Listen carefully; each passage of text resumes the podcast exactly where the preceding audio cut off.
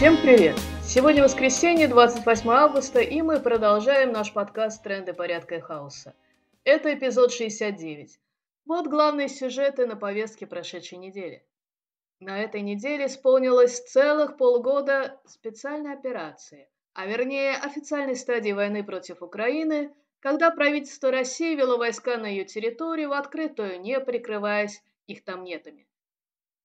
Украинская сторона говорит о гибели более 13 тысяч человек, но эта цифра может оказаться в реальности больше, так как подсчет осложняет оккупация части территории и военные действия. Из них среди гражданских 5587 подтвержденных и опознанных погибших и 7890 раненых по источнику из ООН. Количество погибших военных все стороны называют разное и узнать его точно во время войны пока не представляется возможным.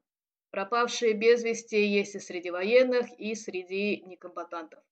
Надо также помнить, что когда мы говорим о военных, то речь идет не только о кадровых войсках, но и о добровольцах, некоторые из которых предпочли бы никогда не брать в руки оружие, но были вынуждены ради защиты от фашизма, который несет с собой российская оккупация.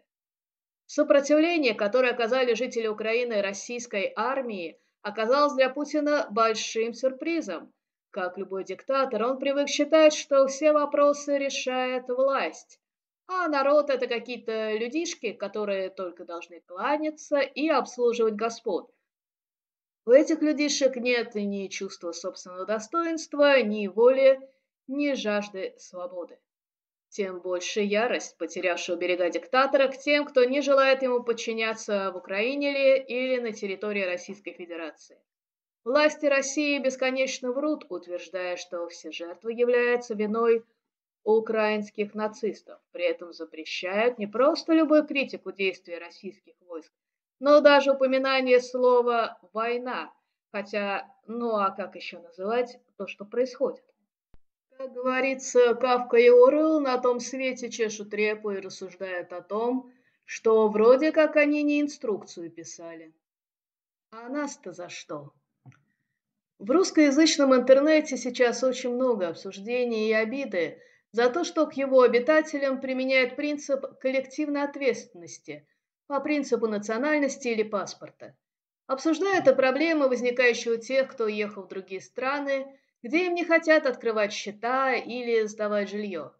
Но когда пытаешься сказать, что многие люди, скажем так, не европейской внешности, а тем более мигранты, так и живут, и это, безусловно, несправедливо, то встречаешь полное непонимание и даже возмущение вместо сочувствия тем, с кем оказался в похожем положении.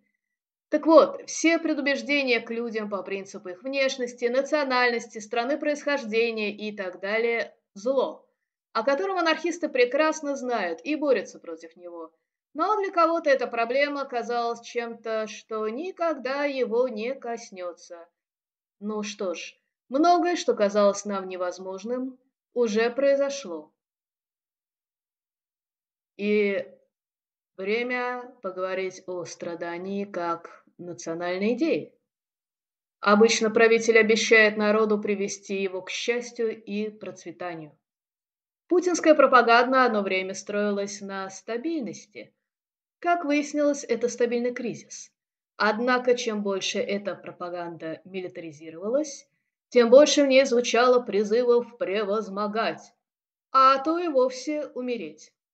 Мы, как мученики, попадем в рай, а они просто сдохнут. Путин. Русские умеют страдать, как никто другой. Шойгу. Призывая к жертвам и страданиям, ни Путин, ни его окружение, включая идеологов русского фашизма, конечно, не имели в виду себя. Убийство Дарьи Платоновой, Дугиной, произошло э, в конце прошлой недели, но на этой неделе оно больше всего обсуждалось, обрастая все новыми версиями.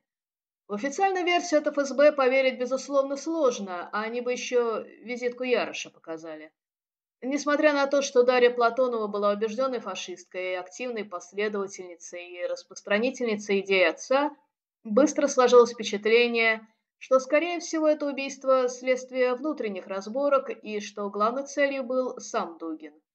Для украинской диверсии они оба фигуры, прямо скажем, никакие, и никак не могущие своей смертью повлиять на военные действия.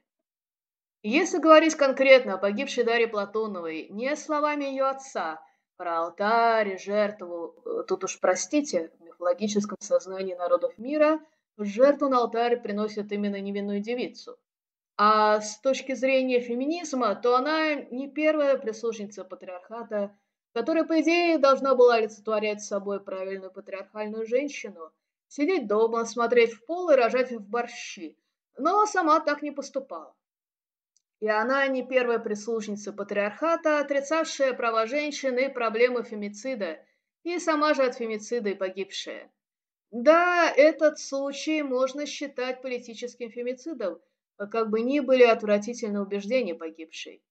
О чем тут стоит сожалеть, так это о том, что молодая активная женщина положила свою жизнь на служение патриархальным идеям. Итак, пока что все, что получается у российской власти, это нести смерть и страдания. И это страдание фактически и есть та национальная идея, которую внушали народу все эти годы. Безусловно, все это отдает каким-то безумным упоротым сектантством.